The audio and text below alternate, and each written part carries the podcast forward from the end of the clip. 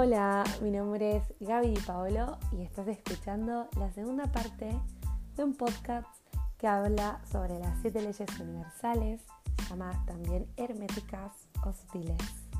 Obvio, si no escuchaste la primera parte, te invito a que lo hagas. Y ahora sí, que la luna y el sol me acompañen. Vamos con la tercera ley, la ley de la vibración. Nada está inmóvil, todo se mueve, todo vibra. Como ya sabemos, todo en este universo es energía en constante movimiento. Desde el todo, que es puro espíritu, hasta el objeto que tenemos enfrente. Por ejemplo, el celular, el libro, el bolso, el ukelele, la copa, el skate, la cámara de foto, todo. Todo es vibración. Y hay dos polos de vibración. Y entre esos dos polos hay millones y millones de diferentes niveles vibratorios. Pero, ¿qué hay exactamente en los extremos de esos dos polos? En esos dos polos, de un lado se encuentra el espíritu y en el otro extremo lo que llamamos la materia.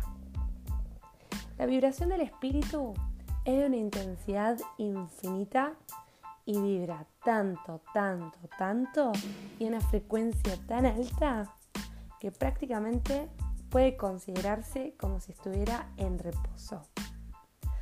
¿Vieron, por ejemplo, cuando vemos girar la rueda de una bici o de un auto y va tan rápido que parece que no está en movimiento? Bueno, eso. Estos, estos polos eh, vibran a una intensidad tan elevada que pareciera que están en reposo.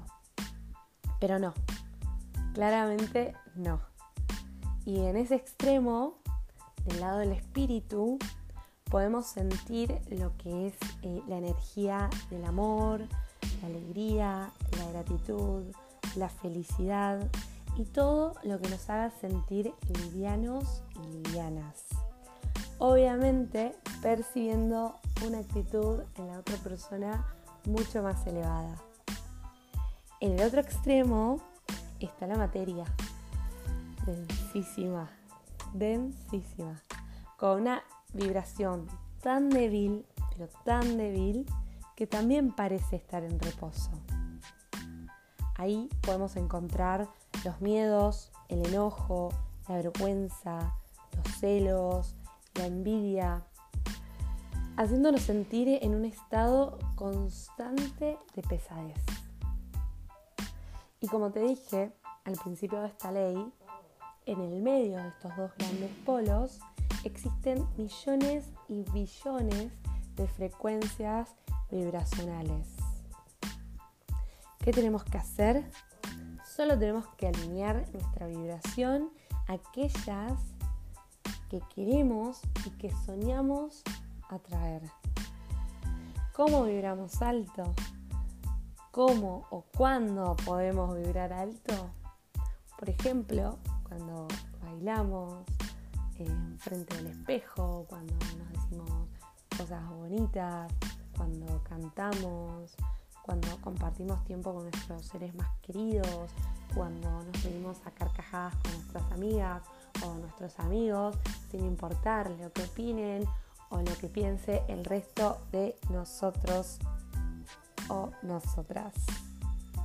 Y cuanto más rápido vibremos en esa frecuencia, más rápido va a ser el efecto magnético de lo que queremos atraer y de lo que nos merecemos en nuestras vidas. Así que te invito a que te alinees y a que eleves esa frecuencia de amor, paz, alegría, gratitud gentileza, compasión, valor, perdón y alegría. Y ahora sí, vamos con la cuarta ley, la ley de la polaridad. Y acá les quiero leer eh, lo que dice en el libro El Kibalión, que es donde me basé para hacer estos podcasts sobre las siete leyes universales. Y dice así, principio de polaridad.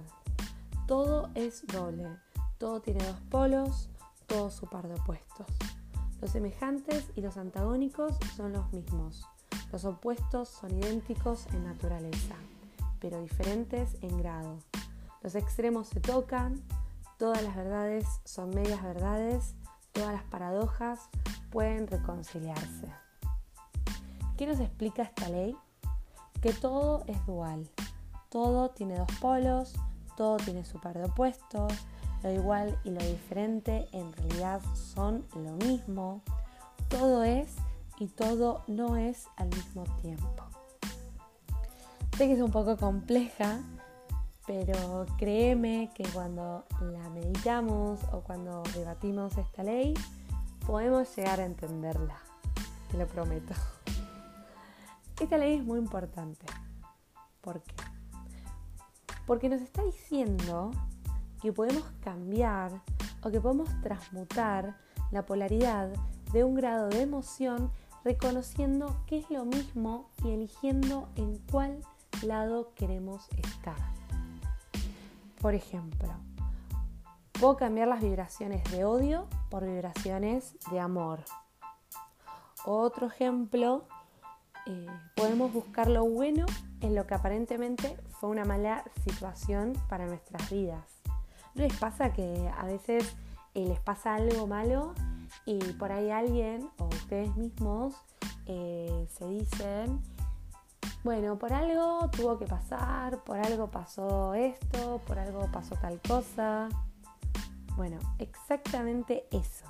Entender que el fracaso es una lección de vida y permitirnos sentirnos tristes, enojados o enojadas, pero no permitir que esos sentimientos permanezcan mucho tiempo en nuestra vida y decidir movernos, decidir transformarlo, transmutarlo. Vamos con la quinta ley, el principio de ritmo. Esta parte me encanta porque dice así. Inhalar, exhalar, sol, luna, nacer, vivir, morir y nacer otra vez. Todo en este universo tiene un ritmo. Todo fluye y refluye. Todo se mueve en un ciclo natural. Si nos sentimos mal, después nos vamos a sentir mejor.